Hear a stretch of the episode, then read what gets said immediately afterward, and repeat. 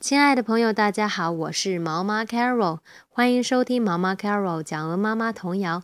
今天要给大家分享的童谣是 If I Had a Donkey。同样把今天要学习到的词汇给大家来读一遍：donkey，donkey，驴；beat，beat，打；barn，barn，谷仓；corn，corn。玉米。好，我现在呢来朗读一遍童谣。If I had a donkey that wouldn't go, do you think I'd beat him? Oh no, no. I'd put him in a barn and give him some corn. The best little donkey that ever was born.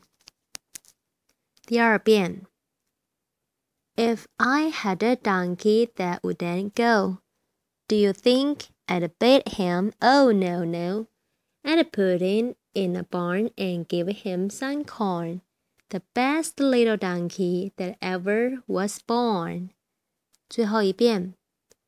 If I had a donkey that wouldn't go, do you think I'd beat him? Oh no, no.